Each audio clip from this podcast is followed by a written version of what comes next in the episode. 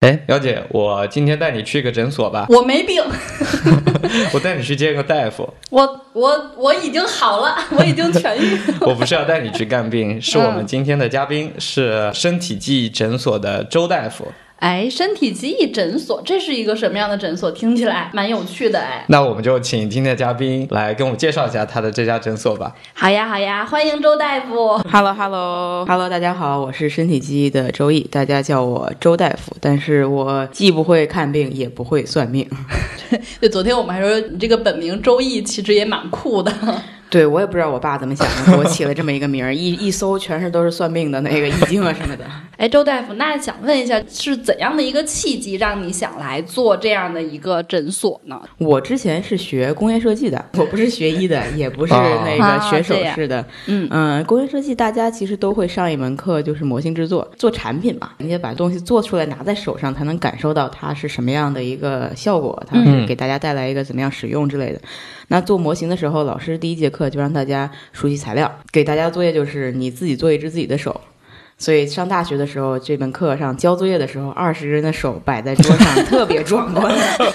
就是你看到这每个人的手，有的还断指了，就是因为学生交作业嘛，也不一定做的都很好，所以就哦、我以为你们学生里面有断指呢。我也学工业设计，现在还工伤的吗？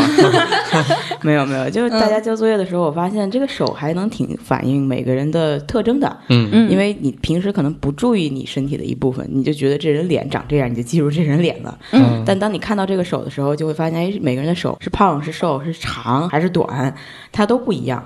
然后你能通过这个手大概猜到这是你们班哪个同学。嗯所以我当时觉得这个想法和这个给我的感触还印象挺深的。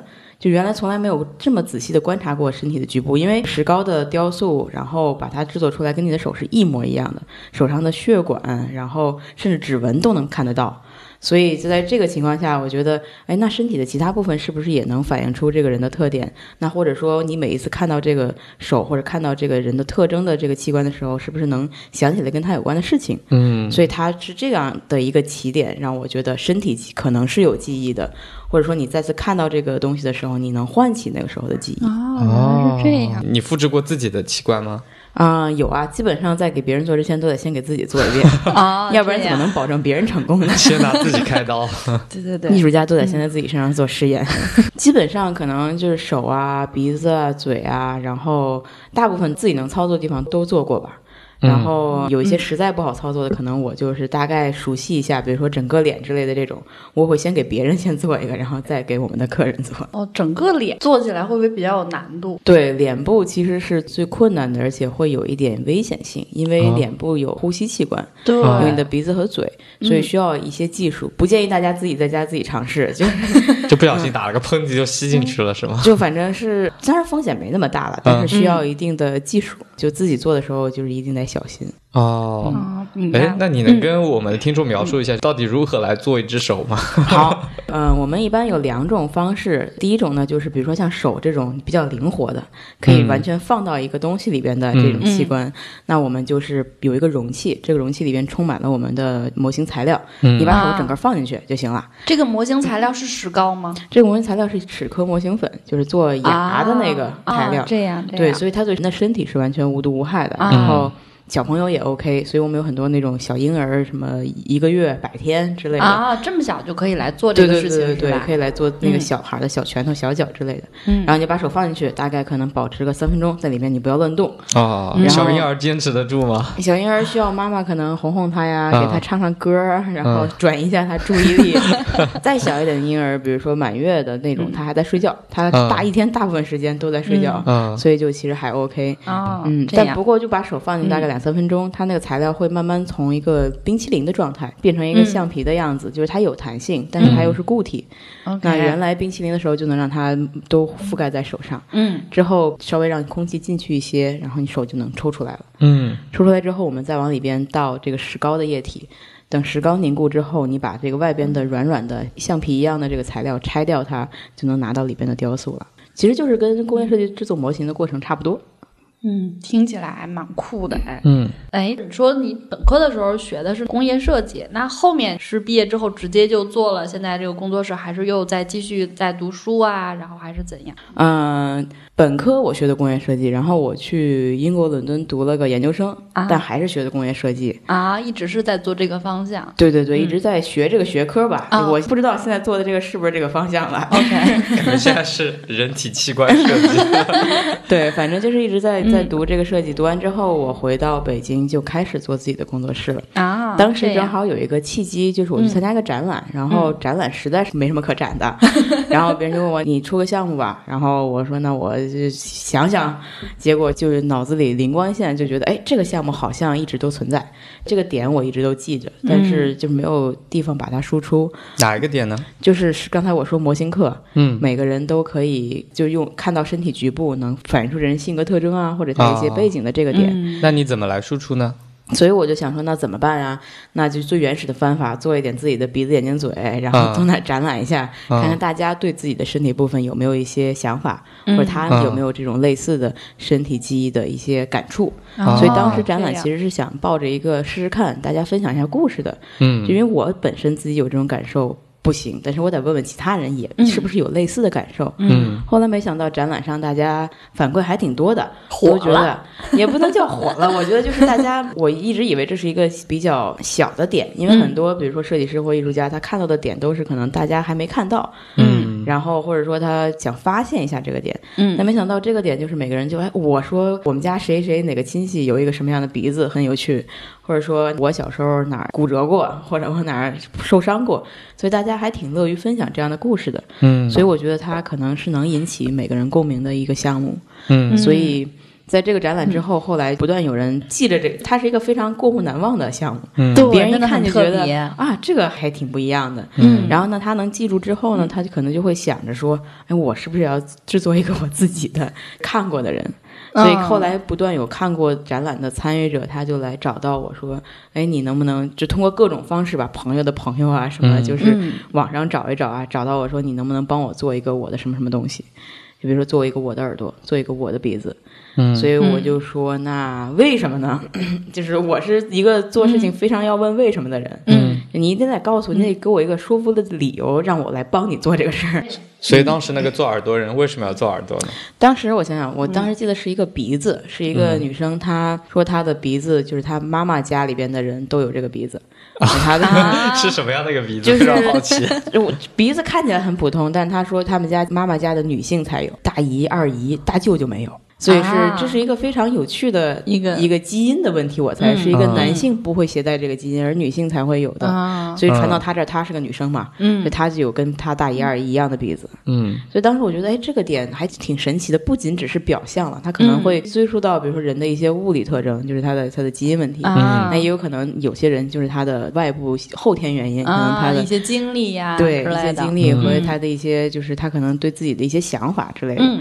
所以这个话题就还挺广泛的。嗯。然后我觉得它其实可延展的部分比较多，它不只是一个很小的局限的东西，嗯。它要往外延展出去，其实有很多事情可以讨论。所以后来我觉得，哎，我慢慢接受了，就是我会有一个案例让大家写下来，他为什么要来定做他的这个身体部分，他的鼻子也好，嘴也好，还是手也好。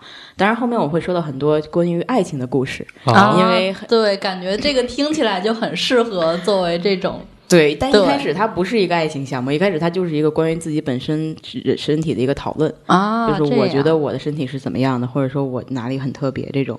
然后，所以一开始我们参加展览的时候，因为都是鼻子、耳朵、眼睛、嘴之类的这种，嗯。所以最开始我们都是什么手指头啊，一堆手指头，那个一堆耳朵，嗯。一堆嘴，然后鼻子，然后还有做眼睛的。感觉看起来应该会比较的 你惊悚。们你们的店铺应该还挺有意思的，走进去就走进一个器官储存的房间一样。当时还在家里边，就是也没有工作室，就是在家就是惊悚的不得了，桌子上一堆断指，对 对，我之前看还有给那个手指头上面涂上红色指甲油的那种，对对对对对对，感觉嗯。所以这个项目一开始的时候不是现在这个样，它是非啊。常我觉得比较艺术化、比较自我，然后对于你自己本身的关注会多一点。嗯。但到后来，我觉得慢慢接受的人多了之后，就变成了一个相对大众一点的项目，因为嗯。大家知道了之后，可能应用在他的环境下，就变成了我们俩是一个情侣，我们俩在一起五年了，我要做一个纪念的方式来留下我们俩这一天的这种感情，或者我要之后我再想想五年纪念日的时候我们怎么过的，我们在身体记忆过的。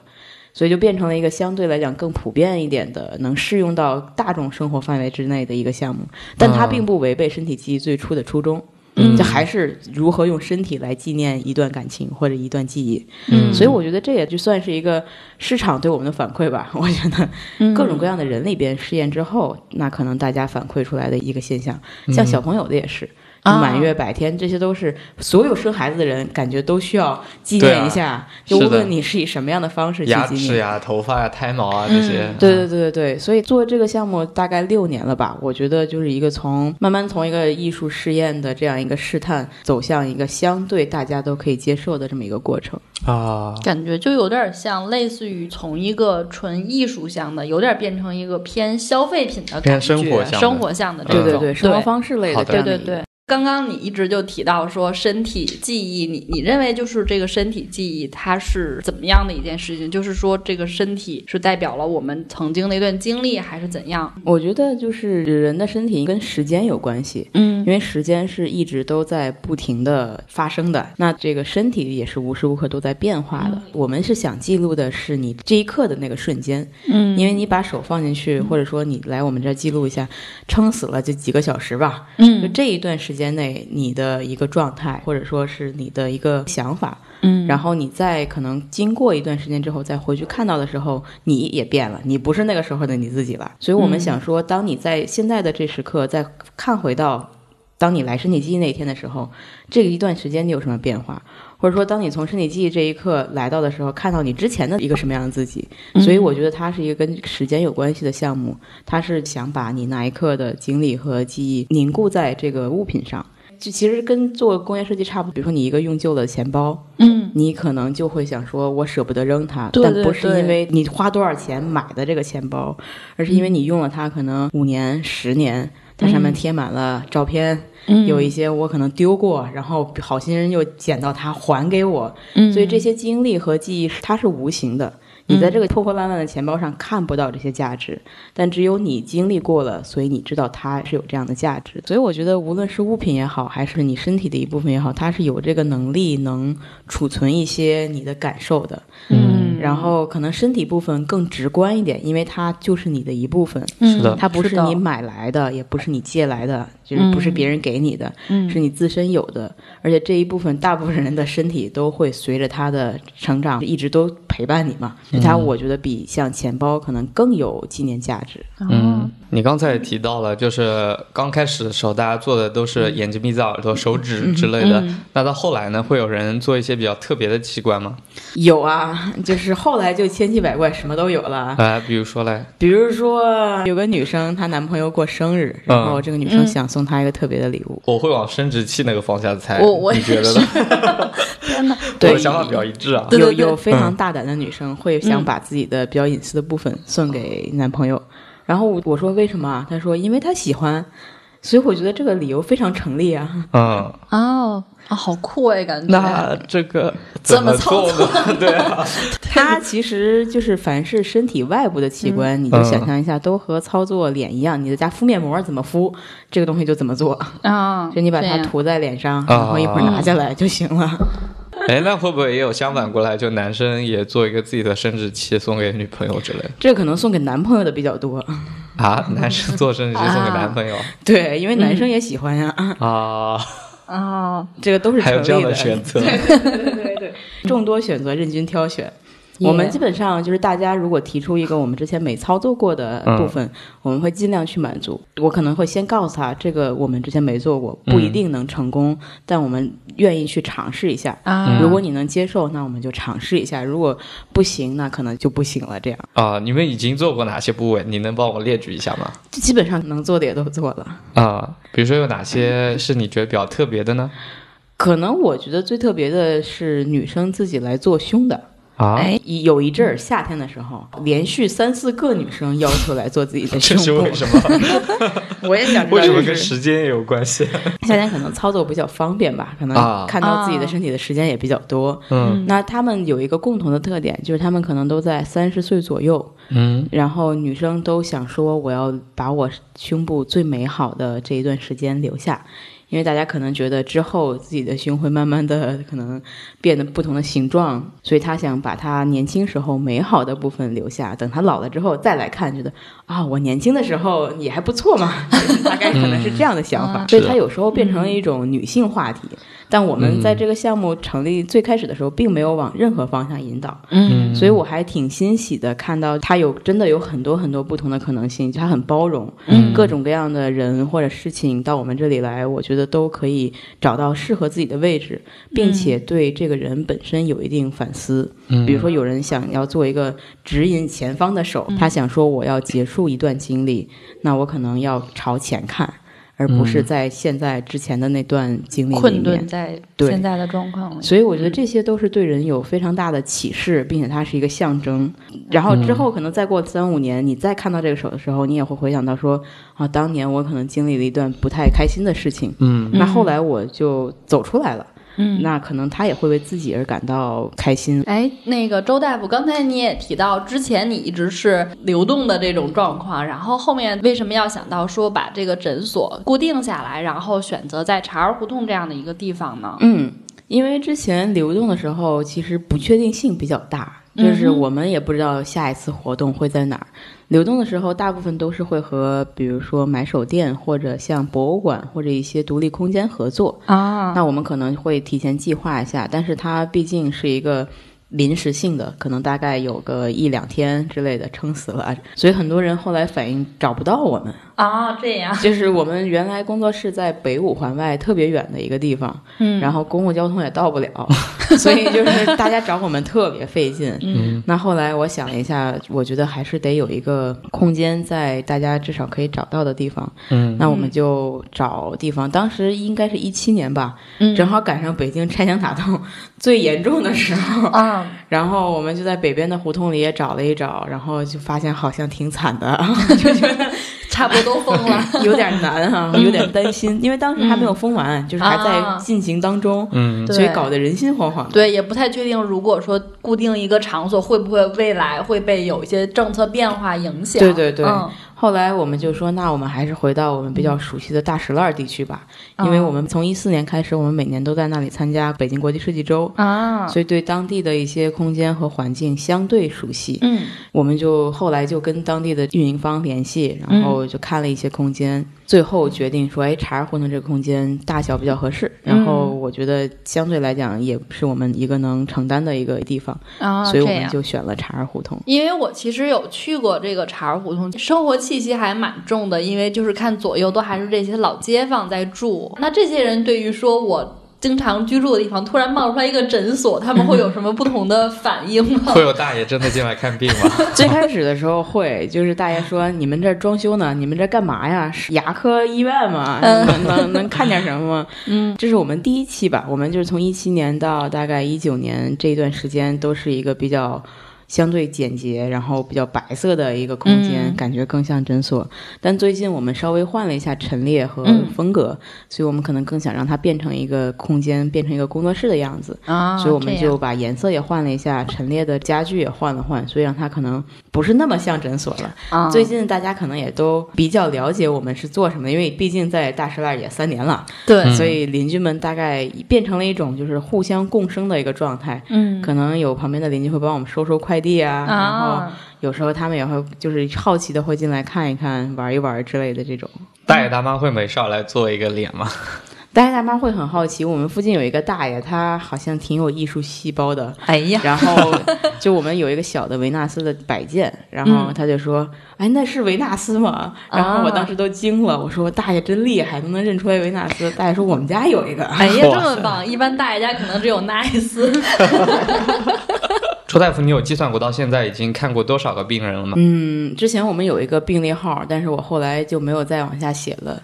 当时统计大概是五百多吧，现在可能五六百。哎，这么多病人里面，你印象最深刻的是哪一个？最近圣诞节的时候，有一对情侣还蛮印象深刻的。圣诞节大家可能就都出去玩了，对然后有一对情侣说啊，我们要来定做，是一个男生联系的我，我说好，那你下午几点几点来？然后当时因为圣诞节那天我们在空间里放的是《Merry Christmas, Mr. Lawrence》，嗯，我也在看那个电影。圣诞节那天晚上，我觉得这是一个不是那么欢乐，但是它会反映出来圣诞的一种情绪吧，另外一种圣诞节的感觉。嗯，然后我们就在放这首歌。然后当这个一对情侣推门进来的时候，我发现，哎，是两个小伙子，啊，啊，是两个，男生。嗯然后那个男生就说啊，我是联系你的谁谁，这是我男朋友谁谁谁谁。嗯然后就他们俩，我就说，哎，好，那我们来帮你制作这个手的雕塑。嗯然后他们俩就在那儿特别，就是特别温暖的一对情侣，在那里操作，然后修补啊什么之类都非常细心，嗯然后能看出来两个人就是很很默契，也很和谐。嗯然后后来走的时候就说啊，圣诞快乐。然后我就觉得，真是在那个情景下，我觉得这是最美好的一个圣诞节，也不是最美好，就是让人觉得最符合那个时候的场景的一个圣诞节。就感觉圣诞节有了这样的活动，就变得非常的完整。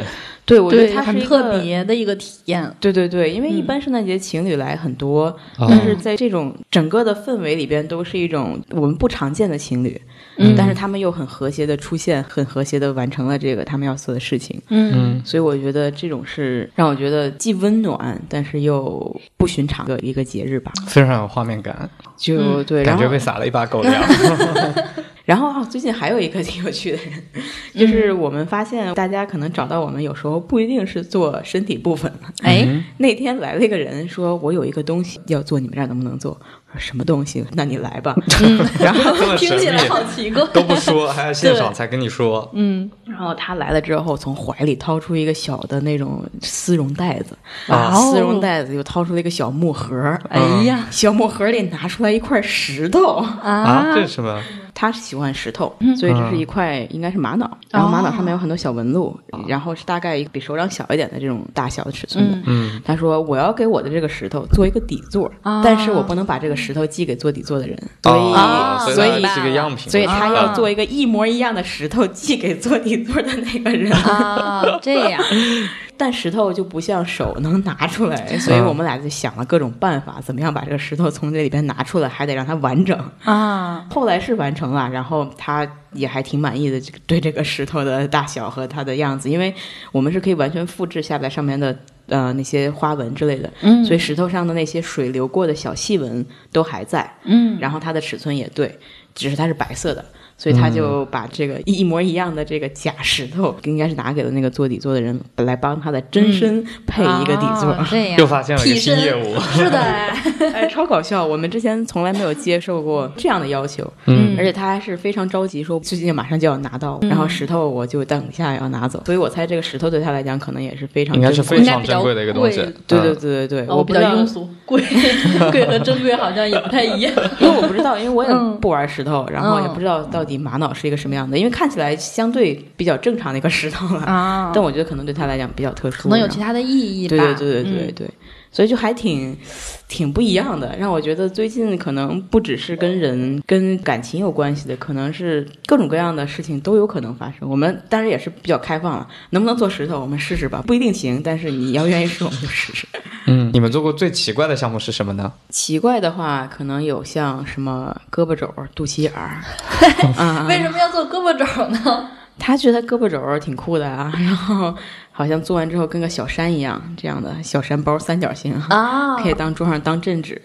然后、哦，当镇纸，啊这个还挺有创意的。对啊，然后肚脐眼就是因为有一个妈妈，她生了两个宝宝。嗯。啊，母亲的肚子可能有时候会比褶皱比较多，她本身很瘦，但是她这肚子上褶非常多，嗯。她可能觉得这个不是她，就是至少不美吧，在一般人看来不美。嗯。但她后来想，她的两个孩子给她带来了很多快乐，嗯。那这就只是孩子生完孩子留下的痕迹，你为什么不能直视它？所以他就说：“那我要把我这个褶皱的肚脐做出来，像老奶奶一样的肚脐，然后我要正视它，因为它也是我身体的一部分。就是两个孩子也有很多的欢乐嘛，所以他觉得这是正常的，这也应该是我应该感谢我的孩子们。就是虽然我身体带来的变化，但是给我生活带来这么多乐趣。所以他就做了他那个褶皱的肚脐。嗯，我一开始觉得大家做的好像都是自己非常喜欢、非常引以为傲的部分，对，觉得我哪儿长得好看，比如说我最年轻的时候，我的胸、我的生殖器，想要记录下自己美好的一刻。但听讲之后，我发现其实大家也会很想要记录自己残缺的那一部分。我觉得在大家自我认同里面，是不是这个才是更加真实的自己？我觉得这是一个对自己身体认知的一个过程吧。每个人可能看到一个不完美的地方，都会觉得有一点退避，对，或者就是觉得有一点遗憾。嗯，那后来慢慢的，你可能有一些事情要让自己学会接受这些遗憾，因为没有一个人是完美的。嗯，那每个人的不完美，你怎么样去面对它？怎么样去包容自己？怎么样去接受这样的自己？我觉得这个对于每个人才是最重要的。对，就感觉好像这种和自己和解是一个蛮难的事情。嗯，而且这个事儿没有人能帮你。你说我遇到困难，我又找个人帮帮我，可以。但是在对自己的这件事情上，可能只有自己，别人都是疏导你，但他没有办法代替你去面对自己。所以这是一个，嗯，我觉得算是一个单方面的，然后也是反映你自己内心的一个变化。所以这个才能帮助大家成长和变成一个更好的人嘛。而且如果你来做一个自己身体一个部位的话，你会选择哪个部位？周大夫在讲的时候，我一开始是蛮想说，等呃今年情人节跟家属去一起做个手 这种。你又开始撒狗粮，讨厌。但是刚才周大夫讲关于自我认同啊这些事情。我突然想，哎，你们可以做，比如说大脑之类的吗？对，或者是心脏啊这种，因为其实刚才就是为什么我们刚刚说都记录自己残缺的部分，你们更想做大脑啊？其实我是有点想就刚才周大夫讲的这种自我接纳这件事情来说一说，就为什么我想做一下自己的大脑或者是自己的心脏。其实就是刚才周大夫有讲说，可能有一些人在三十岁左右的时候，会有一种就是对自己的一个可能是阶段性的总结，或者是这样的一个认知。嗯，对，就是我其实，在上个月过生日之前，我一直是属于很慌乱的一个状况。我我是上周的时候去参加我们就是光剑的这个年会，然后其中是有一个项目，它是做食物学堂。其实他们的主旨真的是特别打动我，他们的主旨就是说要为这个社会。培养珍贵的普通人，对，然后就其实我在看到他们这个主旨的那一瞬间，其实是很戳中我的泪点，因为就我自己就回想，我之前就是一直那么慌乱，自己去找自己慌乱的这个点，我那一瞬间突然找到了，嗯，就是想说，好像从小到大接受到的的教育呀，一直是想说，哎呀，你要好好读书，好好工作，然后要。做到一个什么样什么样的职位，然后有怎样怎样的收入，怎样的社会地位，然后如何如何。但是实际上，这个世界有那么多的人能做到那么顶尖的精英的，我觉得真的是少数。但是我们好像没有被教育过如何做一个普通人，嗯，所以就是之前我自己会很纠结、很痛苦。然后就是看到那一瞬间，好像就是觉得做个普通人也可以，就还蛮想说，嗯。自己好像一瞬间能跟自己来和解了，所以就是想说，我们可以做大脑吗？大脑。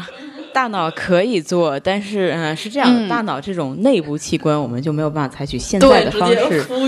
但是我们可以，比如说，如果因为这个是医院做的事情，就是核磁共振啊，这 MRI 这个这个这个技术是可以，因为它是就是三维立体成像你身体器官嘛。啊，如果你如果能拿到和你的核磁共振的三维模型，我们应该是可以帮你做出来你的大脑或者你的任何器官，因为那个核磁共振是从头扫到脚啊，这样，它各种器官都在里面，然后。哦，但是这个可能就是要和医院合作，或者有一些就是你要能拿到你的数据啊，那我们其实是可以帮忙制作的。然后刚才你提到那个事儿呢，我觉得就是这也是我们想给大家传达的一种价值吧，就是做自己很重要。之前我们还涉及到一个话题，就比如说整容过的，有人对自己的身体不满意，那他可能选择某些方式去改变它，达到一个自己满意的状态。嗯，我觉得这个如果是他自己真心的想要做出这样的改变，我们尊重他的决定。嗯，但可能我们想要传达的还是你要做自己会更重要。就或者说你自己最想要的是一个什么样的结果？因为刚才我们也讲到，每个人都是不完美的，那如何去面对这些不完美？因为比如说你可以整容鼻子，你那你还。对嘴不满意，你还对其他地方不满意，你都要整容吗？所以这些就是一些比较怎么讲，比较有争议性的话题。嗯，大家在讨论的时候，确实每个人的观点都不一样。那你自己是处于哪一种观点？你能不能坚持你的观点？这个是就看每个人的情况了。嗯，但还是我们是希望大家每个人都是，就是你自己是什么样的，你要去你要去学会欣赏你的美，接受你的不足，然后怎么样变成更好的自己。嗯嗯，对，苗姐刚刚说那些也让我想到了我们生活中。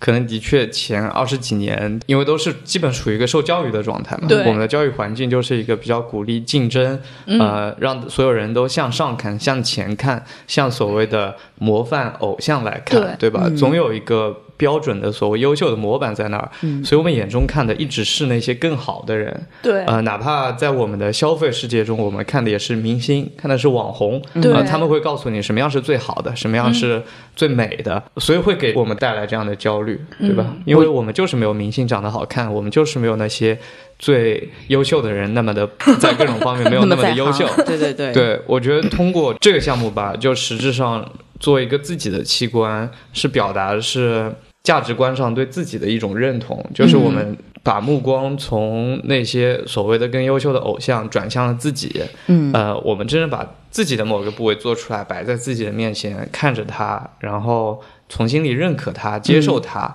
呃，我觉得这个是给大家带来一个心态上的一个转变。嗯，对，我觉得这是一个比例分配问题。向优秀的人看齐，这点没有错。嗯，就是任何人都应该往更高更远的方向去走。嗯，但是你是不是要把百分之百的精力都放在别人看向这个优秀的人身上？嗯，还是说你可能要有百分之五十的时间来拉回来看看自己？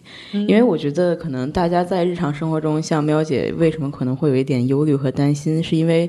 大家可能就是花在自己身上的时间会相对可能少一点，或者关注力会少一点。嗯，觉得哎，我要往前走，我要努力，我要。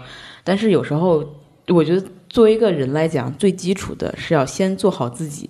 才能去看别人，嗯，因为如果你自己没有找到，比如说你的兴趣点啊，或者你有什么事情，有时候就很快就会迷失了，嗯，或者说就是有一种不在状态的感觉。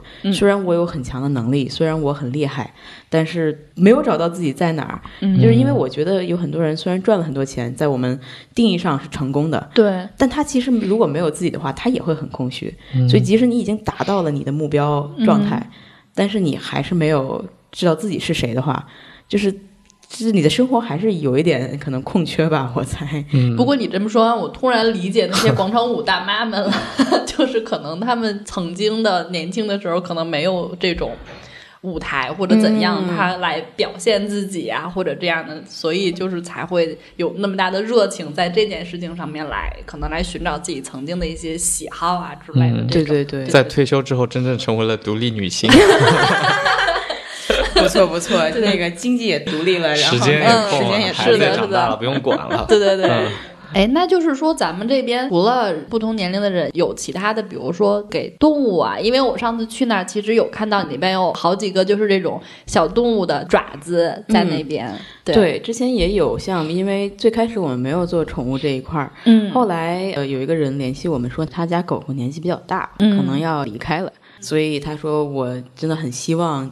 就是能做一个东西留下来，留个纪念。嗯，说那我们也是抱着试试看的心态，我们去试一下吧。嗯，因为之前我很担心，比如说小狗它会比较活泼啊，它会动，所以后来我们就去了，发现，然后后来我们就帮它完成了这个狗爪子的这样一个雕塑，然后把它缩小做成一个手链，一直戴在这个主人身上。嗯，然后后来我们有和一些像专门做宠物，比如说呃鲜粮。或者说宠物店合作，嗯，发现小猫小狗其实还是可以控制的，所以后来我们也有做一些像小猫的爪子、小狗的爪子这样的一些雕塑，然后把它做成首饰。那到后来，其实身体记忆已经不局限于身体部分的雕塑做成迷你首饰了，嗯，我们还开发了像牙齿的，小孩掉的乳牙可以做成一个牙仙女的项链。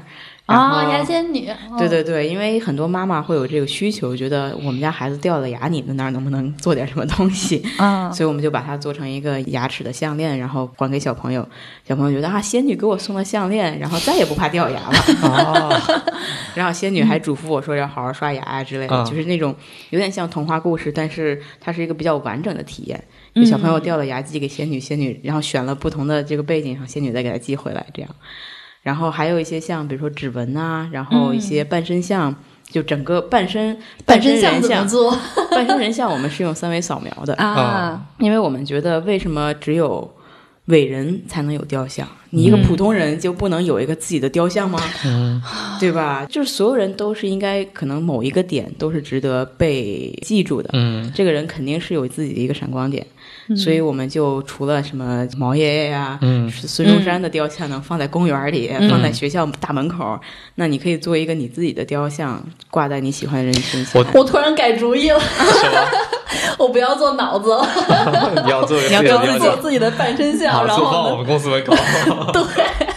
我我又想到一个梗，你知道送给岳父最好的礼物是什么吗？就送给这一类中老年男性最好的礼物，对，就是给他做一个半身像。哦，老有所长是吧？对他们特别有这方面成就感。然后跟这个配套的最好的东西就是一本他的诗集。一本他的文集哦，真的是，这是送老领导最好最好的礼物。嗯，我们不是广告，我是突然想到前两天网上看到这个梗。啊。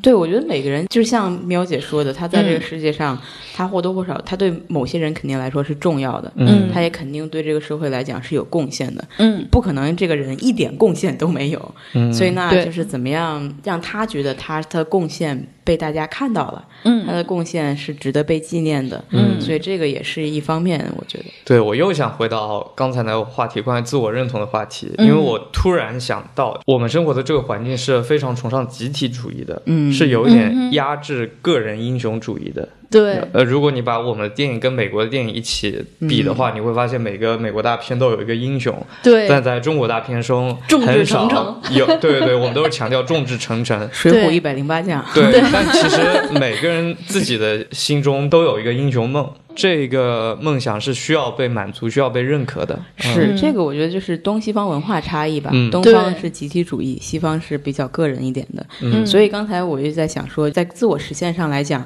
可能西方人会更注重自己的价值。他也会想做更高的职位，赚更多的钱。嗯，在与此同时，他有自己的生活，他要周末需要陪他的家里人，他要有他自己的手工爱好，嗯，或者他要做他的园艺，什么烘焙之类的。对。但是这个不影响他平时在上班的时候的一些表现。嗯所以他们会尽量避免加班，或者说尽量抽出时间来做自己想做的事情。嗯。而且这个我猜也是在他们的从小的教育里边也会有。我们可能更多的是，哎，我们去上个培训班啊。对。我们那个。学 书法呀，绘画呀什么的，学一点技之长啊，是吧？就是可能还是比较实际的一些事情，嗯，可能跟这个人自发天生的兴趣来讲，会稍微离得远一点。有时候最开始你想在做这个项目的时候，其实还是偏艺术探索的这种感觉，然后后来慢慢的，它就变得比较的大众向了。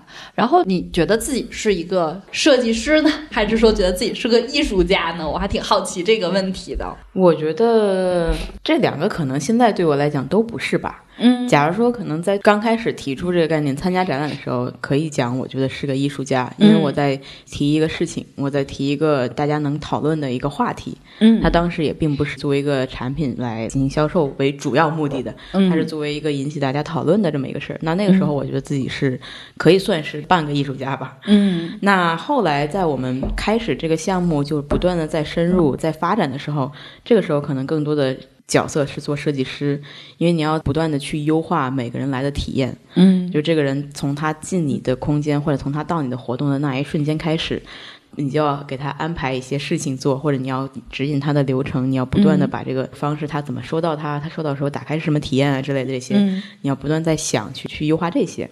然后或者你要有出新产品，你要出新的这个服务，这些都是设计师会要做的，那可能也是一个过程。那到现在，我觉得可能自己更多的是还是工作室的主理人吧，嗯。因为这些事情前面虽然已经做过了，但现在可能更多的是关于如何运营一个空间，嗯。如何让这个事情变成一个生意吧，嗯因为他要毕竟是工作室要生活，大家也都要生活，所以那如何让它更好的运营？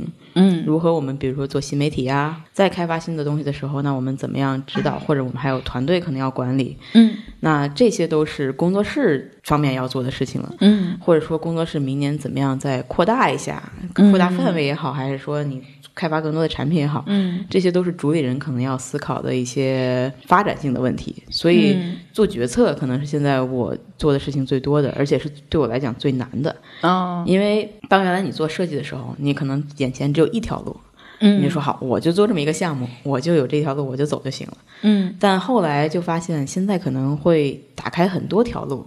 嗯那当你打开了很多条路之后，走哪一条可能都可以，嗯但是具体到底走哪个方向，就需要可能有一些评估，有一些模型测试，嗯然后测试完了之后，最后你可能给打个分儿，这个方向什么多少分儿，那个方向多少分儿，嗯最后再结合一下你的感受什么之类的，再走一条路。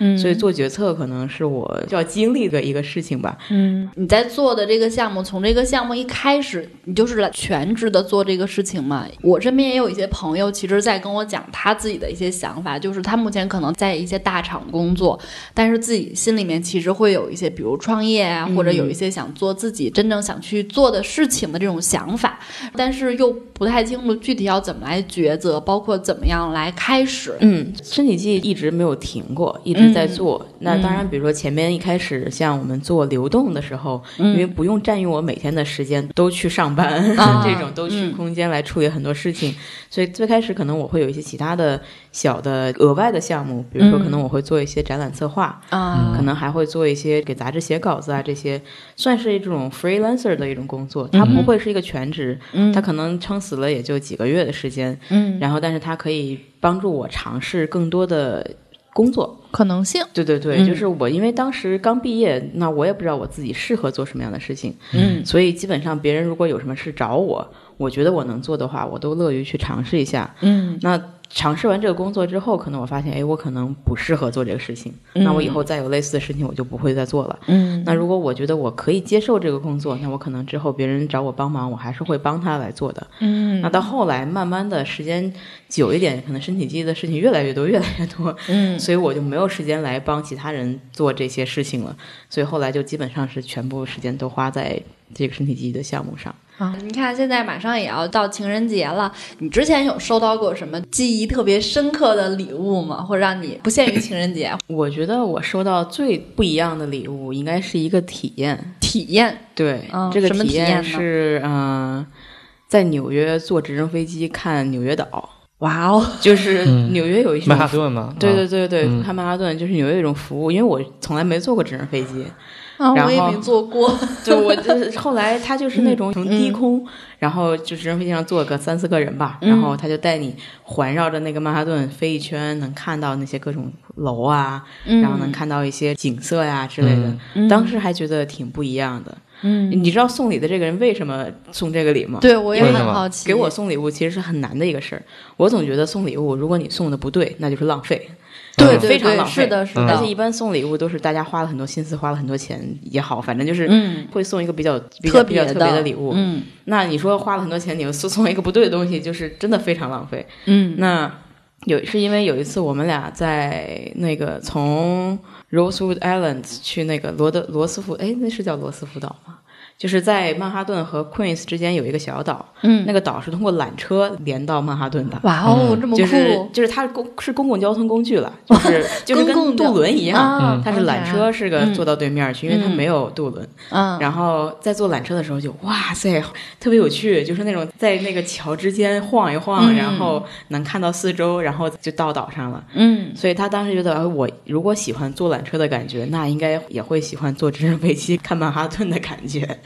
所以他送了我这样一个礼物，嗯，就还觉得挺不一样的，是真的是感觉这个礼物是用心观察了，嗯然后再推测出来我可能会喜欢什么东西，嗯，然后就觉得嗯蛮好的。哎，那高健有收过什么对对对就是印象深刻或送过什么比较特别的礼物呢？真的被难住了呢。呃，因为我对待礼物的观点跟你是特别像的，我觉得送错的话就真的会很浪费。嗯呃，然后其实我不怎么过节，呃，要过节的话，我们就会提前商量，在那儿前后一起旅行一次。嗯。呃，所以一般我的生日啊，或者比如每逢过年过节，嗯。呃，要庆祝的话，就会在前后就可能会请个假，嗯。然后就我出去玩一回，就两个人待在一起的时间，我觉得这个是最好的礼物。嗯，哦，这样。花一些高质量的时间互相陪伴。对，就是一般情人节那天也就不凑热闹了，比如说生日前后或者那个什么圣诞节前后，嗯就是出行也特别挤，特别的贵，呃，所以那几天可能也就吃个饭干啥的，但前后呢就会补一个，啊，大家一起出去玩一次。突然想到，高健送过我的礼物里面，真的我特别喜欢的就是无线充电器。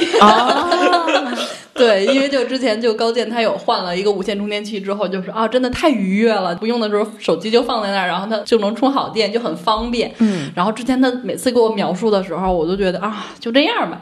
然后呢，就是在那个新年之前，他就送了我这个两个无线充电器，其中一个呢就是上面还有带灯的那种镜子，我觉得哦，好开心。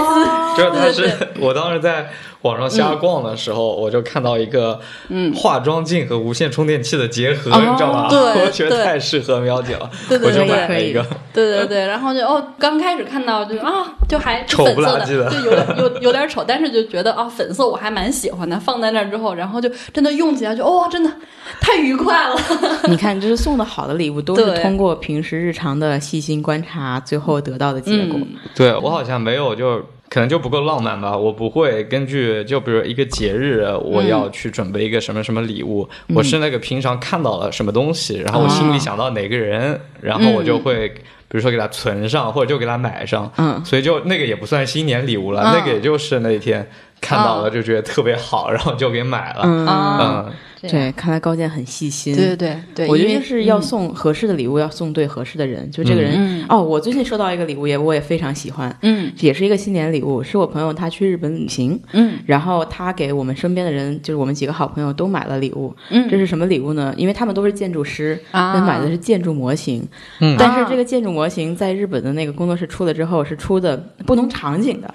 他给另外一个建筑师朋友买的是工地施工现场的建筑模型，什么？就是你要回去自己把这个施工现场做出来。啊然后给我买的是一个攀岩的模型，啊就是你要自己把那个攀岩墙弄出来，然后小人能啊爬爬上去那种。啊，所以他这样会根据这个人的爱好，然后也知道我们都做设计嘛，所以可能动手能力还可以，嗯。所以我们就要把它自己做出来。嗯。感觉这种就是既符合我们职业，然后也符合我们的兴趣爱好，就觉得啊，这个新年可能过得就还不错，应该。嗯对。对。呃，我想到那个男生跟女生收送礼物的需求跟心态，可能真的是非常不一样的。像之前其实会有很多女生来问我，之前也经常跟他们分享。从男生的角度来说，就我收到礼物，我希望是越实用越好，就像我给你送那个充电底座一样，就就就这种东西是我很愿意收到的。啊就比如说现在的话，还是会呃喜欢一些电子产品，嗯就比如说无线耳机啊、你看我最近买 AirPods Pro，像这些就是属于觉得自己觉得有点小贵啊、自己买呢觉得有点不舍得，但如果收到礼物就会很开心。啊呃，像我之前推荐最多的是 BOSS 的那个降噪耳机，啊呃，就对于比如说差旅比较多的男生来说会特别的合适。嗯还有就有时候是那个游戏键盘、机械键盘，还有那个比较好的鼠标，嗯呃，像